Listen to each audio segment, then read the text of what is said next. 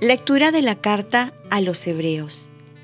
Hermanos, teniendo libertad para entrar en el santuario, en virtud de la sangre de Jesús, contando con el camino nuevo y vivo que Él ha inaugurado para nosotros a través del velo del templo, que es su carne, y teniendo un gran sacerdote al frente de la casa de Dios, acerquémonos con corazón sincero y llenos de fe con el corazón purificado de mala conciencia y con el cuerpo lavado en agua pura. Mantengámonos firmes en la esperanza que profesamos, porque es fiel quien hizo la promesa. Fijémonos los unos en los otros para estimularnos a la caridad y a las buenas obras. No abandonen las asambleas como suelen hacer algunos, sino al contrario, anímense mutuamente tanto más cuanto que vemos acercarse el día. Palabra de Dios. Salmo responsorial. Este es el grupo que viene a tu presencia, Señor. Del Señor es la tierra y cuanto la llena, el orbe y todos sus habitantes. Él la fundó sobre los mares, Él la afianzó sobre los ríos. Este es el grupo que viene a tu presencia, Señor. ¿Quién puede subir al monte del Señor? ¿Quién puede estar en el recinto sacro? El hombre de manos inocentes y puro corazón, que no confía en ídolos. Este es el grupo que viene a tu presencia, Señor. Ese recibirá la bendición del Señor. Le hará justicia el Dios de salvación este es el grupo que busca al Señor, que viene a tu presencia, Dios de Jacob. Este es el grupo que viene a tu presencia, Señor.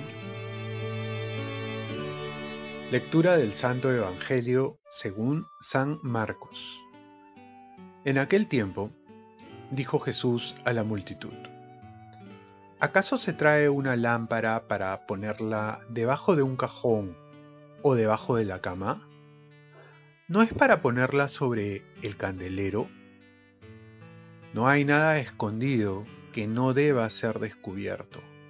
No hay nada secreto que no se haga público. El que tenga oídos para oír que oiga. Les dijo también, atención a lo que están oyendo. La medida que usen la usarán con ustedes y con creces porque al que tiene se le dará, pero al que no tiene se le quitará aún lo que tiene. Palabra del Señor. Paz y bien. Cuanto más compartas tu fe, más crece. La luz no se puede ocultar por mucho tiempo, el agua no se puede retener en las manos, la vida tampoco se puede ignorar. Así viene la propuesta de Jesús cuando dice que una lámpara no se puede poner debajo de la cama. Y es que la luz del Evangelio no es para guardarlo en un cajón. A Jesús no se le puede dejar solo en el recuerdo. A Dios no se le puede encerrar en cuatro paredes. Lo bueno tiene que darse a conocer. Y la bondad es expansiva. Porque aunque lo escondamos saldrá de una u otra manera a la luz. ¿Cómo das a conocer a Jesús? Si hemos recibido el Evangelio es para compartirlo, para que otros se enriquezcan como nosotros. Muchas personas tienen una Biblia en su casa, pero solo de adorno o nunca lo usan. O dicen que aman a Dios, pero nunca hablan de Él.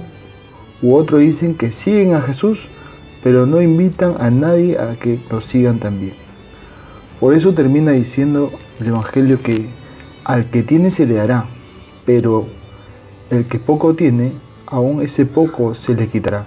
Es decir, cuanto más das a Jesús, tendrás más a Jesús. Cuanto más compartas tu fe, tu fe crecerá más. Cuanto más compartas los dones para la gloria de Dios, más se te dará. Caso contrario, si lo poco que conoces Jesús y no lo compartes, hasta ese poco se te quitará. Tú decides. Hoy recordamos a Santo Tomás, quien supo compartir esa luz de sabiduría que recibió de lo alto y cada vez recibió más luz para alumbrar a más gente. León XIII lo declaró príncipe y maestro de todos los doctores escolásticos, pues había escrito tantos libros y es una de las columnas de la doctrina de la Iglesia Católica. Y cuentan que una vez en Nápoles, en 1273, tras completar su, tratado sobre la Eucaristía, tres hermanos le vieron levitar en éxtasis y oyeron una voz que venía del crucifijo del altar que decía, Has escrito bien de mí, Tomás. ¿Qué recompensa deseas? Tomás respondió, Nada más que a ti, Señor. Oremos. Virgen María, ayúdame a reconocer los tesoros del reino y a compartirlo para tener más tesoros como lo hizo Santo Tomás. Ofrezcamos nuestro día. Dios Padre nuestro, yo te ofrezco toda mi jornada mis oraciones, pensamientos, afectos, palabras, obras, alegrías y sufrimientos, en unión con el corazón de tu Hijo Jesucristo, que sigue ofreciéndose a ti en la Eucaristía para la salvación del mundo. Que el Espíritu Santo que guió a Jesús sea mi guía y mi fuerza en este día para ser testigo de tu amor. Con María, la Madre del Señor y de la Iglesia, te pido por las intenciones del Papa. Con San José Obrero, te encomiendo mi trabajo y mis actividades de hoy para que se haga en mí tu voluntad. Y la bendición de Dios Todopoderoso, Padre, Hijo y Espíritu Santo, descienda sobre ti. Cuenta con mis oraciones, que yo cuento con las tuyas, y que tengas un santo día con Santo Tomás de Aquino.